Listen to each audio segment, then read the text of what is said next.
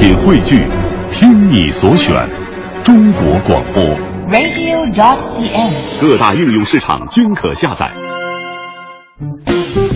心中有节奏，耳边有远方，真的不需要每个人都懂。那些气味相投的人自然会明白。生活就该有韵律，有温度，有腔调，有感觉。京城文艺范儿，北京青年的文艺生活手册。文艺生活手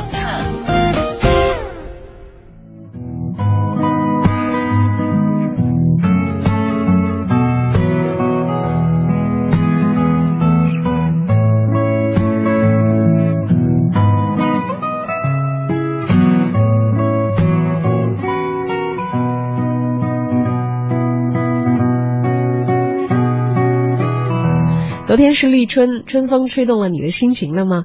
有没有觉得天气在变得和煦，而我们的精神也开始舒展？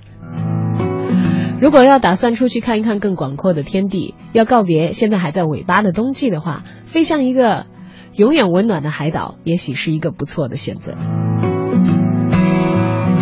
当然不一定是要在分手之后去疗伤，也可以牵着有情人的手去领悟海滨的浪漫。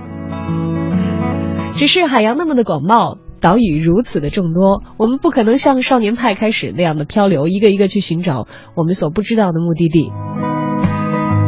靠谱的方式还是请资深的人士、去过的人们来告诉我们他们的旅行故事。今天为大家邀请到直播间的文艺小伙伴是南南太平洋的旅游专家方明，欢迎方明来到我们的直播间。布拉布拉，大家好，我是方宁。哎，布拉布拉是什么意思？这就是我们今天要介绍的这个海岛斐济的当地的土著语——斐济语。布拉就是大家好的意思。嗯，你好，我好，早上好，都可以用这个词。哦，是通的，就是布对拉对这个词用用途很广泛，就是一个友好的表示。哎，斐济是一个说什么语言的国家？当地的斐济语。嗯，他们的官方语言是英文，嗯，但是当地人之间会说这个斐济语。嗯，斐济位于南太平洋，嗯，那就意味着从咱们国家如果是南方的城市飞的话，大概要飞呃，其实从中国过去的话，最方便的呢是从香港走。香港每周有三班斐济的国家航空，斐济航空啊、直接飞到斐济的首呃斐济的国际机场南迪，单程呢需要九个半小时。对九个半小时，我们算一算，这些时间好像跟这个飞澳洲相比较的话，没有太大的差异、啊。呃，，对，差不多，因为他们都在南太平洋。嗯，哎呀，那就还好。我听到这个距离的话，就觉得还可以忍受。对，因为如果果是要像这个跨越、横跨太平洋去到美国啊等等那样的地方的一个旅游计划的话，可能对于很多的朋友来说，要准备更为充足的假期，还要准备更充沛的体力，还有因为走得远，飞机票贵，还要攒多一点的钱啊。其实还好，我觉得虽然飞行的途中九个半小时多多少少有一点辛苦吧，但了到了当地还是很放松的，嗯毕竟是一个海岛度假的地方。哎，啊那跟我们说说吧，到了斐济有哪些地方是不得不去的呢？嗯，斐济呢，这个国家呢，它叫斐济群岛共和国，它整个国家有三百三十三个岛。那么我们的飞机呢，一般都是会落在它的主岛上。那么我建议客人，如果你的假期或者你的预算允许的话，一定要去体验它的那些外岛度假村。外岛度假村，对三百多个岛，对外岛有多少个？内岛有多少个？那主岛嘛，当然只有一个了。那剩下的三百多三百多个，我们都叫它外岛，但其中有三分之二是无人岛，那还有一百多个呢，这个是有度假村的，也有居民居住的这些岛屿，上面有很多小精品的那些度假村，有的呢只有三五间房，很私密，完全不受打扰；大的呢大概有上百间房啊，是一个特别完整的、特别完善的那种度假的体系，都非常的舒服。加上他们基本上是一岛一酒店的感觉啊啊，整个人在度假村里是非常放松的。哎呦，那就意味着如果我们要去斐济的话，攻略可得好好做一做了。因为主岛之外有一百多个岛上嗯都是有度假村的，嗯基本上是一岛一酒店的话，嗯，我们可供选择的范围就太宽泛了。对，呃，那这些度假村呢，本身它也有一些级别的啊、从两星、三星、四星、五星都有，还有一些特别奢华的，主要面对的是一些好莱坞的明星啊、各国的政要啊，我们可能从一些呃大众的这些媒体上，甚至都了解不到这些度假村的讯息。那么需要去跟当地的一些专业的这个旅游机构去咨询。那么它主要面对的就是这种小众的人群，可完完全全不被打扰，明星去度假也不会被狗仔队拍到。嗯，有很好的这个私密性啊，嗯嗯这个保护会做得很成功。嗯但这样的话，你几乎不太容易从这国内的一些旅游产品的搜索引擎上直接的获得他们，对对，而需要专员去为您联络啊。对对。但如果大家前一段时间注意看新闻，可能会对这条在二零一四年十一月二十一号的消息还有印象，也就是我们的呃国家主席这个习近平总书记啊，还还有携夫人嗯对彭丽媛，其实前往过斐济，那也是他们那一次大大洋洲之行的收官之地，嗯最后一站就访问了斐济。当然，这也是中国的国家元首对于斐济进行的首次的国事访问啊。呃，实际上不是啊不是首次啊对嗯，习主席他在当主席之前，他实际上已经去过一次斐济了。啊，那么这次呢，是他点名还要再再去一次斐济，可以想到他心中对这个地方有多么的喜爱。嗯那么作为主席的接待呢，这一次呃，我们为主席准备的这些也是按照斐济这个国家有史以来最高的标准做的接待。我们可以看到，习大大在当地呢体验了很多特别呃 local 民俗的这些风风土人情啊、首先，他从他穿的那个衣服，我们叫做布拉衫，就是刚才我跟大家打招呼，布拉啊啊，就是一个特别友好的意思，的一个花衬衫啊，当地人男生女生他都会穿那种衣服。然后呢，给他敬献的这个欢迎仪式呢，有一种饮料叫做卡瓦酒。我们应该还记得当时电视上有一个画面，就是很多斐济勇士抬了一个大木桩上来。嗯实际上那个卡瓦酒呢，就是用那个木桩那那个树根，那是个白胡椒树，用它的树根加工出来的一种饮料，有一定的镇静和麻醉的作用。但是呢，喝下去人很舒缓，很放松，呃，就不会有醉酒的一系列的反应了？呃，喝多了就跟醉酒一样，是一但是它不会宿醉，不会有宿醉的难受啊。嗯喝完了人很放松，那么呃做事情呢很慢，说话呢也很慢，就变得像斐济人一样，飞机 time 所有的动作都慢下来了。哎，这是斐济的一个特色吗？，对，这在斐济会看，在你在斐济会看到很慢的呃，飞机 time 是很有名的，嗯。那么就是这个呢，就是他用来迎接这贵宾的这种礼仪。喝了他的卡瓦，就成为他的朋友，他就会把你带进他的部落去做客。如果你拒绝的话，他认为你很不友好。嗯、哦，嗯，这就是一种呃高很高级别的礼仪。那么我们如果有机会去到他的部落去拜访的话，基本上每个部落都会进部落之前，他们。当地的这个酋长以及酋嗯部落里面级别比较高的这种长者会给你进献这种卡瓦，喝了酒以后你就可以进村子做客了。哇，想想好神奇啊！嗯尤其我们可能居住在像北京啊、上海啊、广州啊这样的这个人口密集的大城市里头，对于部落的这种感觉其实非常非常的不明显。嗯，可能很多人是只是在一些记录的影片当中，或一些文学的作品当中、电影里头看到过，说哦，大概部落是这样的。但其实如果你去到斐济的话，当地的人民还在以部落这样的组织形式在在鲜生活活的生活着。对，是个很常态的一种社会现象。嗯，哎，但是他们也有很多很现代化的设施，因为毕竟是一个以旅游业为为为非常重要的一个呃呃核心收入点的一个国家啊。对，嗯，它的度假村呢基本上都在外岛啊。那么那些外岛上呢，还有一些少数的居民，大部分的居民呢都是在这个主岛上。那么以旅游区集中的地方呢，还是比较现代化的。离开了旅游区还，这个国家还保持了它很多原始的东西，比如说我们会有时候自己开车会路过一片很漂亮的沙滩，但是呢，我们不能轻易的走过去，我们只能远远的看这个沙滩很美丽，甚至于退潮的时候，这个沙滩上会有鱼和螃蟹就在那里，但是你不要轻易的去捡。那么这个沙滩呢，有可能就属于旁边的一个部落。啊，他必须那里的鱼和蟹可能是人家部落的私产。对啊，他必须他们部落的人捡出来，他送给你，你才可以要。他他他不去拿，你不可以自己拿，自己去捡。是吧？嗯自己捡的话，会不会被当成窃取部落财物的外来对对对，就，不受欢迎了？他们会认为我们的财产被受到了冒犯。嗯这个他们当地各种各样的风俗习惯还是保留的挺多的，包括他们的环境也保护的很原始。像我们在有一些海岛度假的地方呢，呃，最最直观就是很多客人想去住一个水上屋，嗯呃，很觉得呃房子建在大海上会很漂亮。对啊，但是在电影里才能看到。对，但是在斐济呢，水上屋很少，只有十间，因为建造水上屋这个木桩打到海底会破坏海底的珊瑚，嗯啊、所以斐济这个国家不允许建水上屋。哦，斐斐济的海岛底下有珊瑚，那它是一个大的珊瑚岛吗？对对，它的珊瑚群目前看是南太平洋保存最好的，就是让我们在度假村浮潜的话，其膝盖深的水就可以看到很多的珊瑚，还有各种彩色的小鱼。在我们看到很多宣传语上，斐济的海是彩色的。哇，啊，它为什么是彩色的呢？就是因为它底下有各种颜色的热带鱼和各种颜色的珊瑚，映衬了这个海水不同的颜色。昨天才刚刚立春而已，今天北京的温度稍稍提升了几度啊，我们都已经觉得心暖暖的了。嗯当然，如果现在你想让你的心和人整个的暖透的话，嗯，飞往斐济其实是一个特别直接的选择。马上就会沸腾起来。嗯，今天还在这里，这个感受着北京有一点凉凉的，这个带着春天气息的冬天末尾的风。嗯但是只需要十几个小时的飞机，你就可以落到南太平洋的斐济，感受一下还以部落成为生活单元的人们是在宁静的地球的另一端不一样的生活。嗯今天为大家邀请到直播间的。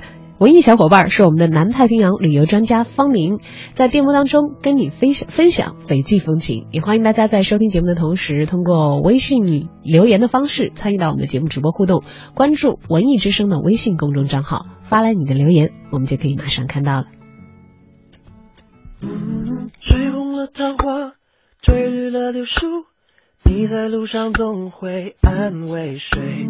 吹醒了青蛙，吹来了燕子，我在城里刚好缺了水。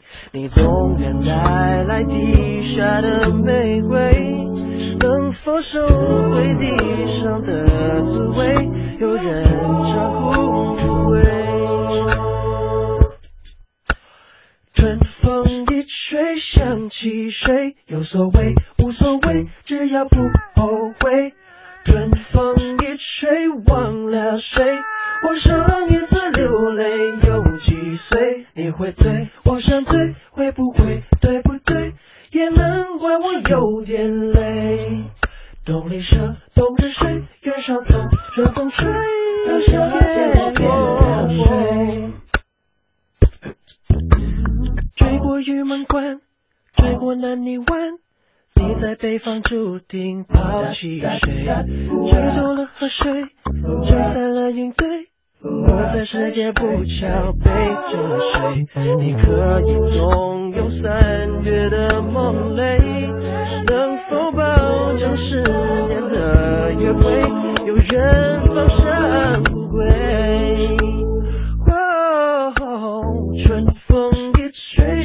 起谁？有所谓，无所谓，只要不后悔。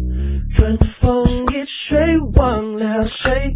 我上一次流泪有几岁？你会醉，我想醉，会不会对不对？也难怪我有点累。冬里蛇，冬日睡，月上草，春风吹，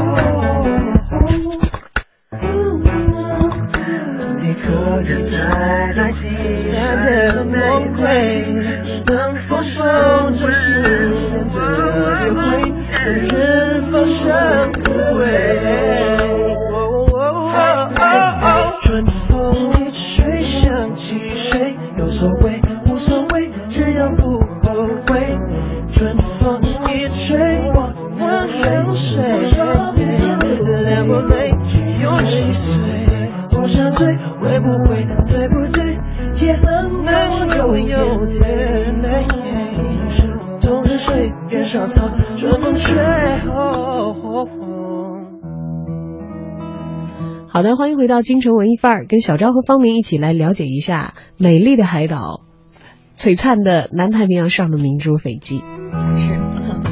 刚才方明讲到了这个斐济是一年四季都是温暖如夏季的啊，对嗯是是在任何一个季节其实都比较适合去的一个旅行的目的地。对，但我们知道，靠近赤道地区，它虽然没有这个春夏秋冬很明显的四季的温度的差别，但是都会有这个雨季，嗯或者像因为海岛的话，可能会不会有一些飓风啊等等的一些极端的天气？不知道斐济的自然状况比较适合我们在什么样的月份去拜访它呢？嗯，坦白说呢，一年四季都可以，但实际上它也是有两个季节的，呃，夏天和冬天。嗯目前呢，现现在这个时间呢，就是当地的夏天，是它最热的时候，但是当地最最高的温度呢，也只有三十二度，最低的温度呢就十九度。其实全年都可以下海游泳，还是很舒服的。嗯全年都可以下海游泳啊。嗯嗯那现在这个时候是他们一一年当中最炎热的时候，他们最冷的时候会在几月份？最低的温度又会是在呃，差不多从五到十一月是他们的冬季，跟我们的季节是反的，嗯冬季的时候就不适宜进行一些海上活动了吗？适合的。也是适合白天还是合适的。它的十九度温度一年大概也只会出现个十几二十天吧，基本啊上常年都是维持在夏天的温度。哎呀，那实在是太棒了啊！但是我们知道海岛的这个国家的话，呃，就会有一些其他的消费是你必须要呃付钱的。当然有有一些人可能我订了一个酒店，那么酒店会有这个开放的私人的水域，是你可以进行浮潜的啊。嗯嗯嗯但是如果想要玩的再远一点，就比如说像这个，像你刚才讲到说，大家尽量的要去一下外岛，嗯嗯那么可能就会涉及到租船啊，嗯或者有一些这个要求比较高一点的这个游客觉得，我们一家人人也挺多的，我们要包一个游艇啊，嗯。我们去到附近的其他的岛，是的，这些在斐济都是可以满足的，但实际上在当地的消费呢，整个还不算太高啊。一般常规的四星级酒店大概也就在四五百美金左右啊。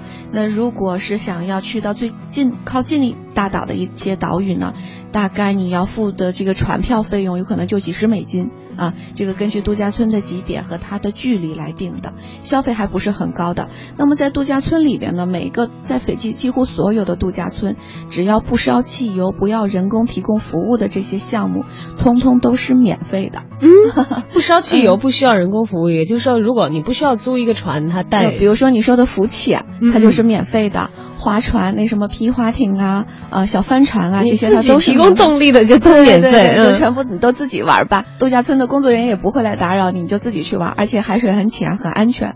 哇，嗯很安全的海域，对，这个也是一个重点。嗯因为如果是有什么鲨鱼哈、哦 或者其他危险的鱼类的话，对这个会让大家觉得整很害个这个国。家呢，从人呢到动物呢都是非常友好的。斐济人呢被称为世界上最友好的民族啊、这个国家呢它也没有大型的攻击性的动物，所以整个人到了这里来的话都是非常放松的。包括你甚至可以在这整整放松四个月，因为斐济是世界上最长的对中国最长的免签国家，一次入境可以停留四个月。一次入境可以停留四个月，嗯而且你说到一个很重点的词叫免签，嗯因为我们知道这个咱们这个。呃中国护照出国的一个大麻烦就是你可能要提前预留你的假期，对。在你请假之前，可能你就得要先办签证。对。办签证的时候，你还要到单位拿一个休假证明，你还要预计一个你的假期啊。嗯。而且在这个呃全民旅游潮往世界各地去的同时，你会到各个使馆去接接受这个排长龙的这样的一个不得不面对的一个现实。所以飞机是一个呃想走就走的这个目的地。啊，说走就走的旅行目的地。嗯，呃，收包拿着护照就可以去了。对，哎，但我们知道有一些像这两年很火的这个离我们很近的国家，像泰国啊等等啊，嗯。也都这个对我们国家的公民嗯。开放了免签或者是落地签的一些服务。但是我有一个小伙伴说，其实他那天挺愣的，他一听说这个落地签，嗯自己拿着护照就走了，嗯到那儿傻眼了，说怎么了？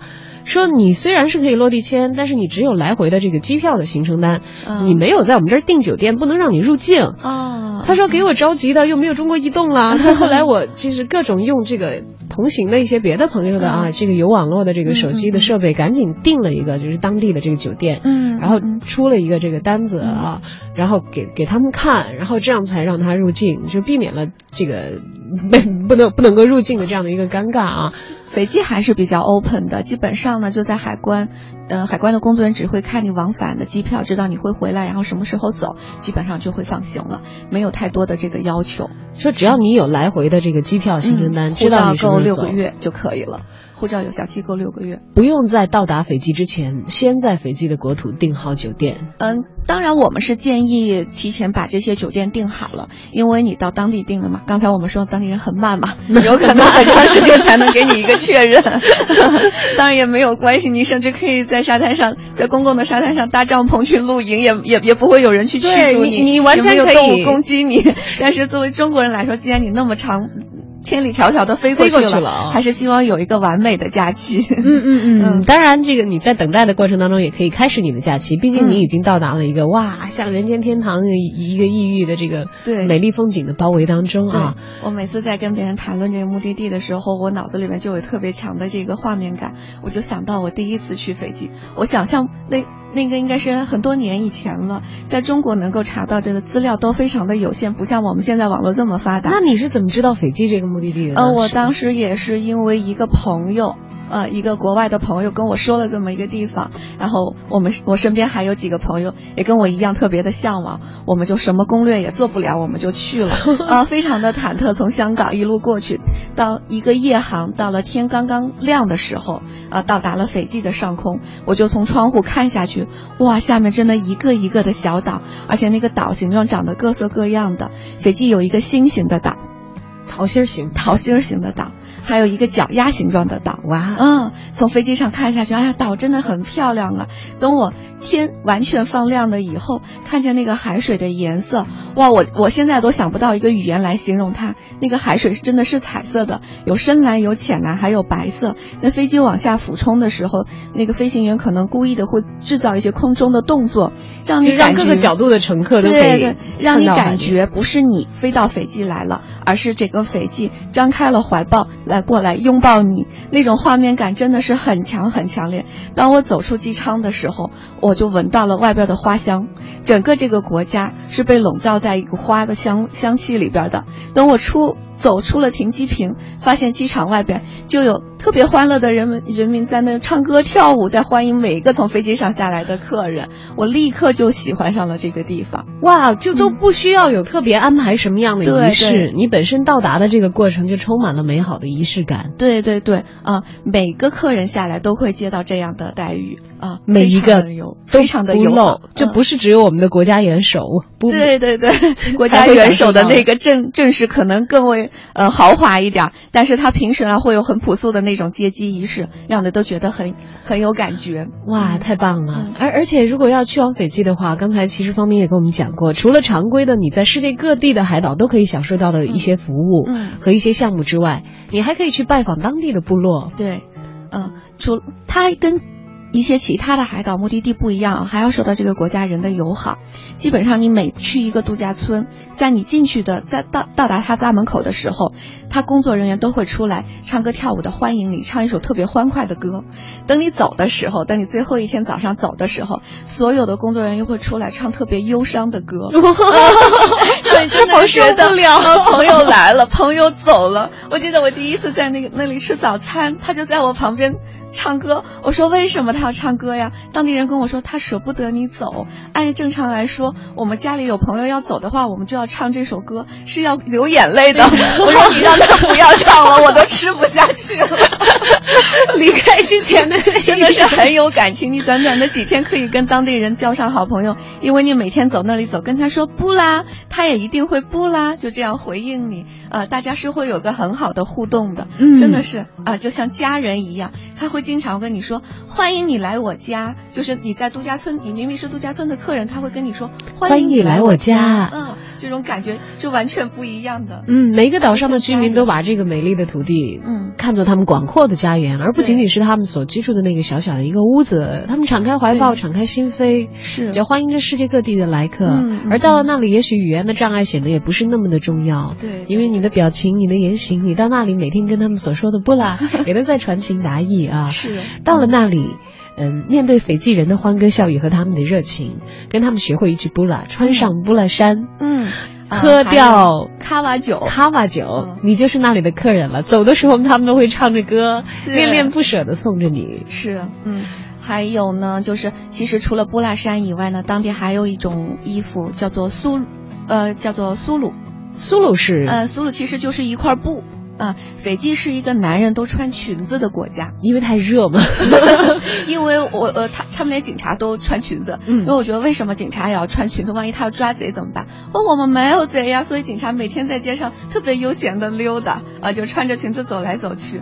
那么苏呢，其实就是一块布，男士呢就围住下半身，女士呢就是呃从从胸部开始整个围住，有各种各样的技法，能穿得非常非常的漂亮啊、甚至你在沙滩上，你可以就裹一个苏露来来来来遮住你的比基尼，其实别有风味儿的。嗯哇但是穿这个苏露呢，不是所有的场合都能去。虽然在斐济最特别特别正式的场合，他们男士的上半身会穿布拉衫，传统的男士上身是不穿衣服的，他们长得特别的强壮，要露出他们骄傲的肌肉来对。，那么在正式的场合呢，他们会上身穿上布拉衫，下身呢裹上这个苏露，嗯，脚上可能甚至不穿鞋，但是他们非常正式的场合。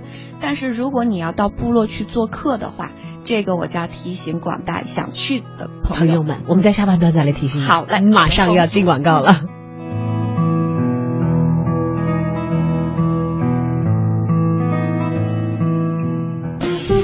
心中有节奏，耳边有远方，真的不需要每个人都懂。那些气味相投的人自然会明白。生活就该有韵律，有温度。有腔调，有感觉。京城文艺范儿，北京青年的文艺生活手册。文艺生活手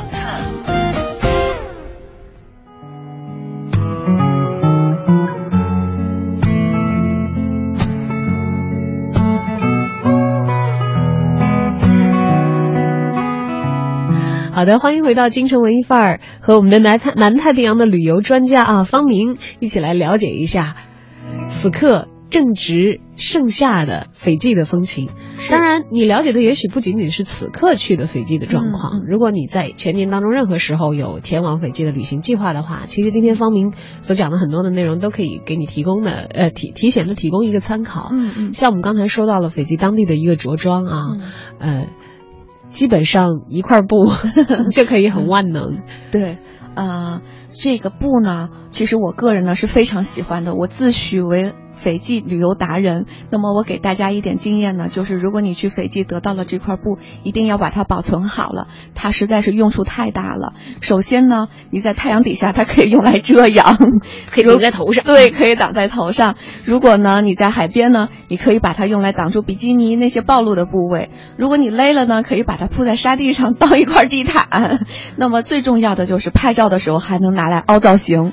是非常漂亮的彩色的苏对，彩色的布，他们有当地的这种漂染的这个技术，有各种各样彩，嗯就是特别亮丽的花型。哎，那它那个布是什么材质的？就是棉质的啊，棉质的。那么还有一个重要的用处呢，就是我们女生在海岛话，可能有时穿的短裙或者短裤很凉快。如果你想去部落做客的话，在斐济人来说，他们是有一些禁忌的。首先，女生不能够露出肩膀。也不可以露出膝盖，所以这块苏露呢，你就要把把下边裹起来当个裙子穿，你才可以进部落去做客。然后进部落的时候一定要记得肩膀也不可以对，你可以露出来。穿个短袖或穿一 T 恤就可以了，不要露出肩膀。啊嗯，那那个布拉衫是指只限男士穿着的吗？还是女其实你是可士也有？以穿的，嗯，女孩可以穿的，我也有。也是可以穿一个 布拉衫，然后嗯下面穿一个这个苏露，啊对，裹着就可以了。那么进我们就说到这个村进村庄的这些习俗呢，其实还有好几点。还有一点呢，就是你不能去摸当地人的头。嗯啊，当斐济人心心目当中呢，这个头呢是特别神圣崇高的，是他们的精神所在。那么在一百多年前，斐济呢其实还是有食人族的。不要看我们现在斐济人很友好，这么的友好以前他们是吃人的。哇嗯，但是他们吃人呢，主要是吃一些他们当时是在部落与部落之间打仗，他们会把这些呃战俘给吃掉，或者呢是侵犯他们的这些外敌给吃掉。啊，你如果你他认为你是朋友的话，他是不会吃你。唱着歌迎进村的都是朋友，对对对对啊，啊，那么呢，你就不要轻易的去用手去摸他们的头，即便你看那个卷卷头发的小黑孩儿啊，挺非常可挺可爱的呀，你也不要去摸他的头，这是一个礼貌。那想了一百年前呢，在英国刚刚统治这个国家的时候，那个时候斐济还是英国的殖民地，英国人呢为了精神殖民这个国家，所以他们派了传教士来给他们传传这个基督教。那么传教士呢，因为跟当地的酋长关系非常的好，所以他有一次呢，把手放在当地的一个酋长的头上为他赐福。那么酋长旁边的这个精壮的勇士认为我的酋长受到了外人的侵犯，嗯所以他用手中的木头做的利器打破了这个传教士的头，然后整个部落的把传教士给打死了，整个部落的人呢把这个传教士给吃了，从头到脚到他身上穿的这个。袍子，黑色的袍子，到他手上拿的圣经，全部都吃掉了，一直吃到鞋，发现哎咬不动哎，原来这个鞋不是他邪恶身体的一部分。那么这个鞋呢，现在还保存在他首都的这个苏瓦博物馆里面，记载了这一段特别有意思的历史。嗯，当然我们现在听来可能是很有意思啊，但是对于那个传教士来说实在是太为恐怖了。嗯嗯因为他已经没有身体和生命去继续回首，但其实也是给我们后来再去到这个美丽的岛国的人们一个庄重的提醒。对对对，因为其实你应该尊重你所到达的尊重你所到达的这个这片自然的土地。那么，就像尤其我们在去海岛旅游的时候，我们不仅仅要尊重当地的人，他们的习俗，还要。珍视这个当地的自然环境。嗯那么斐济是一个海岛国家，首先我要特别呼吁大家来珍视它的海洋资源。为什么这个国家还能保持他们现在这么纯净的环境？那我每次去斐济前前几天，我一定是晕的，我每天都在醉氧。嗯，对，刚才我们天气预报报了，北京今天空气很好，实时的 PM 二点五污染指数只有三十一。对。但如果这个污染指数拿到斐济去的话，可能都是全年对，不太会有一个重污染。生病了。那为什么它的环境很好呢？就是它当地的人，首先他很爱自己的这个国家，从他的海洋到他的土地。那么我们希望我们的游客呢，去了当地也是要珍爱这片海洋的，尤其是当你在海。洋里面去游泳、去潜水的时候，不要伸手去捕捉它的鱼，不要去去把它海底的珊瑚就这样生硬的给它拔起来了。可能你觉得我只是短短几分钟的这么一个过程，但是珊瑚可能是上上百成千年的这个寿寿命都没有了。这个海洋资源破坏了，真的是不可逆的这种破坏，没有办法恢复了。所以我们在呼吁大家，你爱这个地方，你一定要珍惜这个地方。不仅仅你来看到了，将来你的子子孙孙都有机会还来看到这片美丽的海。嗯，海域要有今天保持到现在，嗯纯自然的面貌，嗯其实是很不容易的，这点大家都知道。对，嗯它除了有得天独厚的地理条件之外，它可能还要有足够幸运，避免一些战乱啊，对避免现代文明的一些侵蚀，对啊，避免这个工业在这个地方的呃开始，对才能够保有这样的自然纯真的风貌。真的是目前很少的有着的一片世外桃源。我为什么今天特意的说一个这样的情况呢？是我们真真正正的遇到了有的呃客人在当地这么做了，甚至于这个特别友好的这个民族发生了这个冲突。就是我们有一个客人在外岛浮潜的时候，他把海底大概一个五五十公分左右的珊瑚搬起来，搬出了海面。让他的同伴给他拍照，那么这个时候被当地的斐济人看见了。斐济人说：“你一定要放下，放下。”可是当他们在语言上面并不通，嗯、但是客人就觉得我这么大老远的来玩，你们很友好，但是你却骂我，我只是搬着珊瑚来拍个照，你却骂我。可是对于当地人来说，你真的破坏了他的家园，他真的是很生气的。你比你比拿鞭子抽他一鞭，他还他还很还要痛更加苦愤怒一些。对对对，真的，他们之间发生了这样的冲突，所以我们觉得啊，马上就要过年了，整个嗯春节呢，我们有很多的客人在斐济，我们不希望发生这样的事情，造成大家的不愉快。嗯，既然去是一趟这个计划的很好的，希望能够享受的旅程，对。我们也尽量的嗯。让我们到达当地之后，不但我们自己享受这个旅程，对。也让当地的这个主人更加的欢迎我们这样的客人反复的去，因为可能短短的一次旅行，三五天，嗯。五六天、十几天，嗯。哪怕长一点，好几个月，嗯。其实不足以把一个有三百多个岛的国家走完的。是有很多地方可能还需要我们以后有缘分、有时间的时候再去一一的踏足。对，在那里别给别人留一个好印象，也让自己多多的融入到这个当地的文化环境当中去，深入的去了解一个地方的人文和自然风情。其实对于双方都是非常有益的一件事情。其实呢，我们在最近一部那个大电影，就马上要大年初一上映的，叫做《爸爸去哪儿》。嗯啊，这部大电影就是在斐济拍的。那么他去到的一个地方呢，就是我们平常的游客更难涉足到一个地方。那个岛的环境保护的就更加好，它是斐济的第三大岛，叫做 Tav Uni。那么这个岛岛呢，呃，我稍微给大家做一点点的剧透呢，就是这个岛呢，它有一个国际日期变更线，分割了东西半球。那么《爸爸去哪儿》选择。这个岛来拍摄呢，也是因为这条日记变更线。那么这条日记变更线非常神奇的是，如果你站，你有机会站在这条线上，你可以一个脚在今天，一个脚在 在昨明天在昨昨天啊嗯啊，是分割了东西半球，就左边右边，今天昨天啊，这种感觉还是挺奇特的。如如果你有机会在这边过新年、过圣诞的话啊，就等于呃很穿越的感觉吧。太棒了，因为我们经常会到这个跨时差的地区的时候，就会有一点点错乱啊。对对对算着时间，哎呀，这个几点给国内打电话？是几点？几点？几点？嗯那你站在东西半球的分界线，哇，那种奇妙的感觉。嗯，嗯这是我们在自己的土地上没有办法感受到的，嗯是是因为虽然这个中国是横跨了四个时区，但是我们都是以这个北京时间为准啊，嗯它它可能是这个几点几点太阳升起的这个位置不一样，对但是你一只脚在今天，一只脚在昨天的感觉，是实在是太奇妙了。嗯而且在这儿要提醒大家。真的是要抓紧去，我觉得《他爸爸去哪儿》大电影播了之后，会不会去斐济就会被挤爆，就会有一阵 嗯很恐怖的广告上映之后，哎，我好担心机票会涨价呀，好担心这个地方也会被破坏，但实际上还好，嗯、因为它三百多个岛，其实客人下去以后分的挺散的。整个春节呢，因为我们今年春节还有从上海飞的包机，那么现在如果有朋友想去的话，还可以跟旅行社去咨询报名，就很呃，斐济航空建公司六十年以来第一次做包机，从上海直飞斐济的南迪，还有机会去报名。那么我们今年春节在斐济的客人呢，会有史以来的多，就是超过从来没有没有达到这么多这么高的嗯数量。对对对，今年会很多，但实际上呢，我们客人到了当地呢还是很分散的。那么在一个岛上，它的岛很小。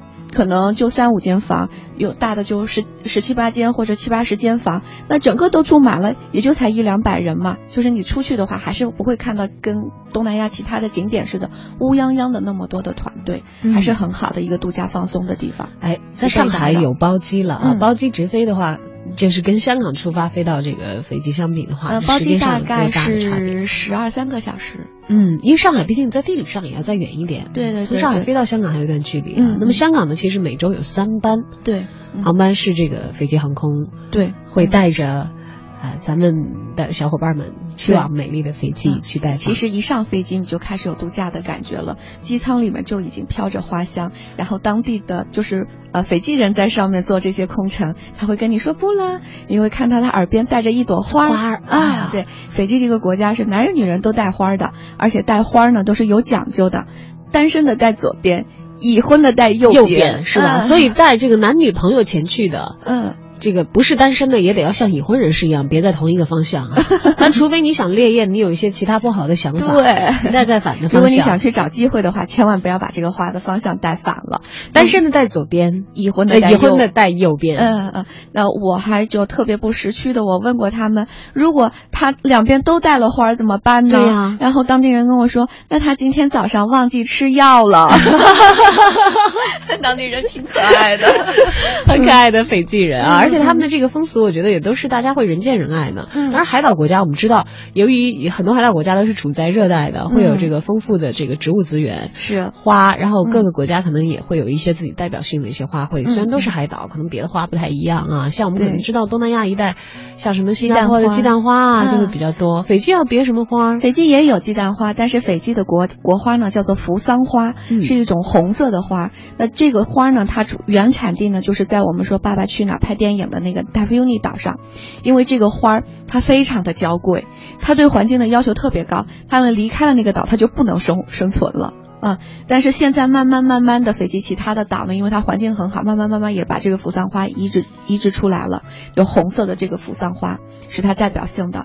那么斐济呢，就是它用它这个当地产的这些植物，还有造成了它一种特殊的产品，叫做 Pure 斐济，这是当地植物做的一种化妆品，啊，纯天然的，从天然的花里面提出是一种香，提出提炼出各种的香精。香料，然后原料呢是用椰子油，非常的滋润。从护发、洗发到护肤品，呃，到 SPA 的精油，到蜡烛的香薰，嗯，其中呢有两款特别重要的东西，我向大家推荐，一个就是玉糖。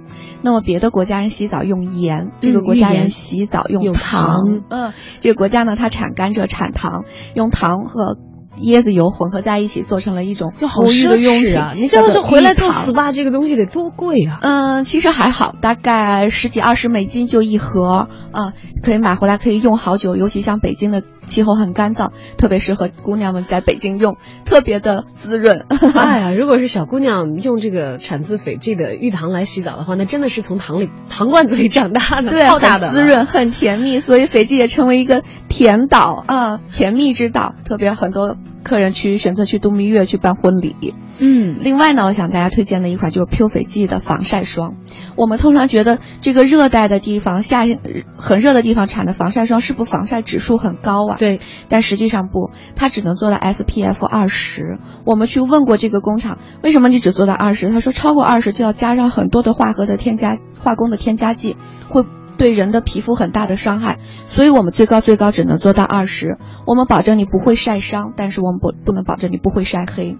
所以，虽然坐在我面前的方明非常的白啊，一点都没有看出来是这个长期在斐济 这种这个有着强紫外线保养很重要，在 海岛待着的人，呃，心情好嘛，在海岛待着的话，嗯嗯，在当地的话，你购买他们当地的防晒霜，你最多可能只能够到 SPF 二十的对这个防晒倍数。所以，如果你害怕自己的皮肤被晒黑的话，嗯，可能还是需要自备一些防晒的一些用品。对，就隔一个小时就要抹一下，隔一个小时就要抹一下。如果你要用斐济当地的这些产品呢，就等于你你你的小孩。都是可以用的，它是大人孩子都通用的，纯天然的，纯天然的，纯植物的。有的时候我们客人觉得这个东西非常的好，想把它引到中国来，我要大规模的采购给中国的客人，给中国人用。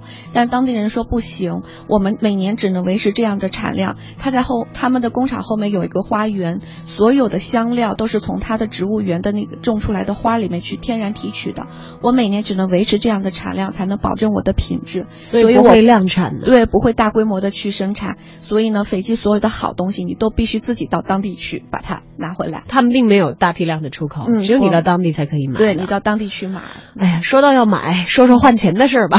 斐济用什么钱会比较方便？呃，斐济当地人呢，他就用斐济币。呃，斐济币比中国的货币要贵，大概呃要乘以三块七。三块七，三块是等三块七人民币等于一块钱的斐济当地币。对啊，但这个钱呢，在中国不能直接兑换，建议大家带上美金或者欧元，甚至于澳币、纽币都可以到当地去兑换，是吧？嗯，在机场啊、酒店的前台都可以，汇率都差不多。嗯，这样算下来的话，是不是在这个？因为我们经常有一些朋友可能会在首都机场的这个换汇的窗口去换，当然那个手续费会比较高啊。嗯当然货币的品种呢，也会比这个可能市内的一些银行呀稍微的要多一些。对，但是这样算下。来的话，可能，呃，有的有一有一些钱可能是在国内换划算，有一些钱是到了目的地的机场，嗯，在目的地机场换换汇划算。对，那基本上我们的建议是，的钱只能到当地去换，因为它跟人民币不能不能通兑。嗯嗯嗯。那另外呢，我也建议大家呢，到当地呢就尽量少拿一些现金，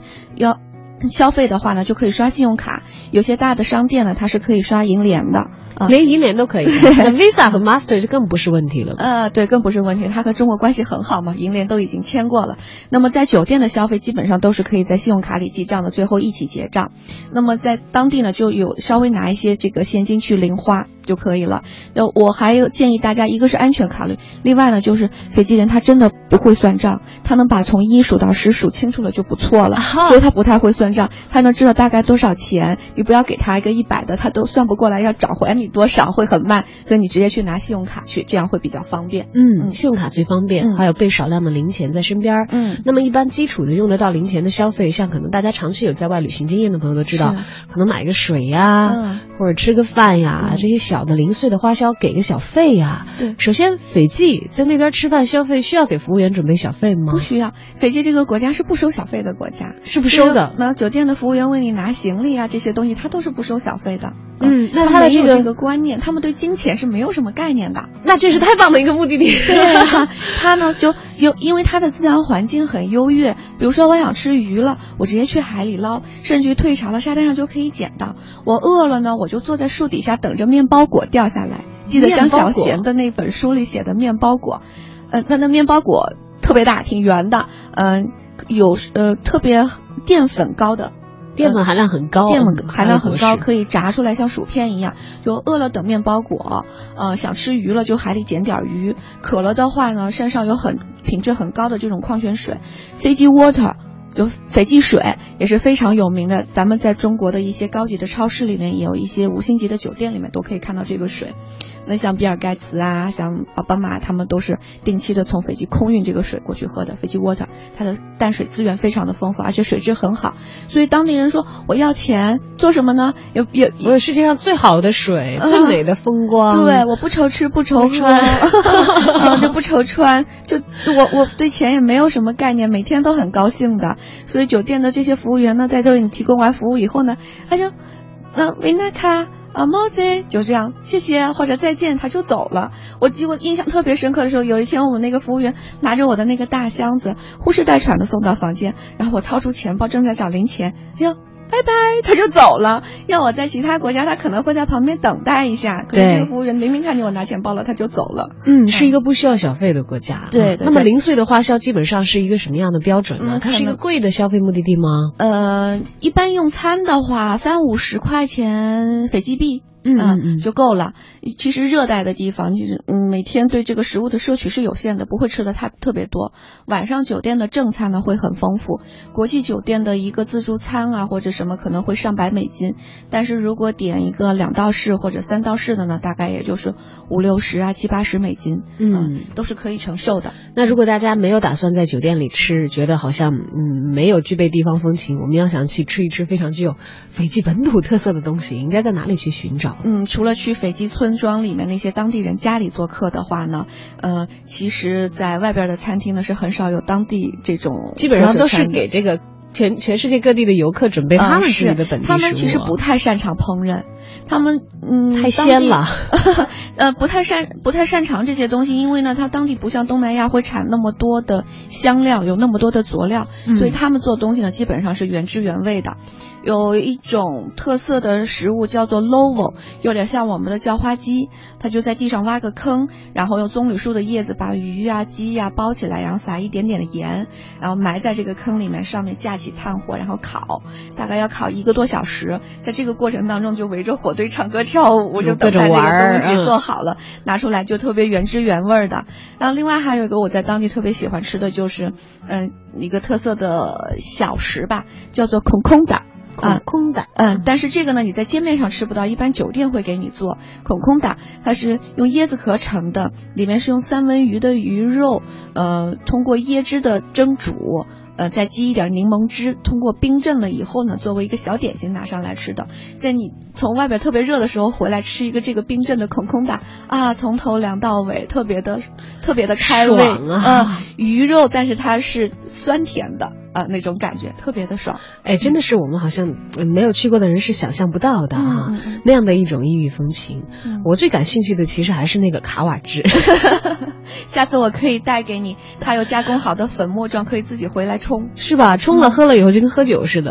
呃，就晕晕的，然后特但它它其实没有酒精含量，是没有酒。精含量，但是在有些国家它会视作为禁品，因为它有镇静和麻醉的作用。哦，像我这样的吧，连续喝了三碗以后，我旁边的人就觉得我已经口齿不清了，是吧因为舌头已经麻了，就说不出话了。那一般如果是我们游客想要喝到这个卡瓦汁，是直接购买就可以了，还是一般在随餐的时候，酒店啊、呃一饭般就是你去拜访部落，就是做一些一日游的项目的时候，它会含在里边。有的时候酒店会作为一种表演，你也可以体验得到。嗯，它会经过一些仪式的，比如说你喝之前你要击掌三次，然后说布布拉，喝完了之后呢，把碗递给这个敬献给你的人，再说一句 vinaka，是当地说谢谢的意思，再大家一起击掌三次啊，觉得很好，你是一个勇敢的人，你喝了那个卡瓦。为什么说你是个勇敢的人呢？因为卡瓦呢，首先呢，它的口感不好，另外它制作的这个过程可能一般人接受不了，它就像一个一一就像一个长者拿着一块抹布在一个盆子里面不停的淘洗，然后那个水呢 也是像泥汤一样，而且他用椰子壳当个小碗盛给你喝，最接受不了的是，哪怕你来一百个人，大家都是用一个碗。哦，原来是这样。因为当地呢，它的自然环境很纯净，斐济是一个没有癌症、没有恶性传染病的国家。它没有这种互相传染的这种疾病，所以他们都是亲密无间的。我的就是你的，如果你是我的好朋友的话，我们之间是不不不分你我的，所以大家都用这一个碗。哎呦，嗯那这样想起来，会不会当地的这个自然生态或者是大家的防疫系统都太过纯净了？因为我们知道，呃，其实以前随着这个航海的人员，还有随着这个游客，嗯呃，甚至包括这个货物的流动等等，让一些这个。呃，疾病也好，这个嗯病毒也好，其实到了一些很纯净的地区。嗯你这么一讲，我好像觉得我要是感冒了，我带有一些什么什么样奇特的病毒，我好像不应该去污染当地一样。所以，这当地人可能得的最多的也就是什么感冒了，呃，甚或者有一点牙疼，呃，或者会有肥胖。呃，因为他们吃糖很多，呃、嗯肥胖，啊、也就是我们现在呃这种交通比较便利了，什么西方化的生活呀，带动他们造成他们的一些呃，就是什么心血管的这种疾病，有一些输入性的疾病。对对对，但他们没有癌症，这个这个是特别有名的无癌国，因为他们喝的那个斐济 water 就特别碱性高的这种水，能调节你的身体这个酸碱的平衡度啊，非常好的。那其实意思也就意味着，如果身体其实有一些虚弱的朋友，嗯在那里去度假旅游，也是一个疗养的极其好的一个圣地。我想我以后要去那里养老的。哎呀，那一定会长命百岁的。是啊，好的，今天跟大家分享了很多关于遥远而美丽的斐济，那里有醉人的自然风光，有与我们完全不一样的历史人文的风貌。是那里是一个还没有。其实，其实虽然已经进入到了现代社会这样一个发达的面貌，但是没有被这个工业污染过的一片净土。对，嗯，大家想要深度的回归自然，接受大自然的拥抱，接受淳朴的人情的浸润的话，那是一个非常非常棒的目的地，而且在一年四季都非常非常的适宜出游。今天也非常感谢我们的南太平洋的旅游专家方明给我们带来了关于斐济的介绍。那么在临节目结束之前，呃，如果还有什么忠告或者是建议要提醒，马上就要出行，听了以后已经按耐不住自己的冲动要冲往斐济的朋友们的话，嗯嗯，还要给大家做一些什么样的提醒？呃，就提醒大家走之前做好几项准备吧，防晒霜，嗯这种驱蚊液，啊、带好你漂亮的衣服，啊、一定要带上这个可以下海呃海边穿的这个拖鞋，啊、带上你的相机，最好再带上你的三脚架，啊、因为你有可能走到一些私密的海滩呢，没有人可以给你拍拍照了啊你只能拿上这个三脚架。好的，然后到当地注意不要触摸当地人的头，对。这是会很侵犯当地人的禁忌的。嗯。还有就是对于当地奇妙的、壮丽的、美好的自然环境，也生出一颗保护之心吧。是。呃让那些呃自然当中跟我们形态不一样的生命，也都可以在这里自由的生长，把这一片奇景和美好继续留留给更多拜访美斐济的人。是，好，好，今天节目就到这儿。家，就到这儿，也感谢大家的收听，再见。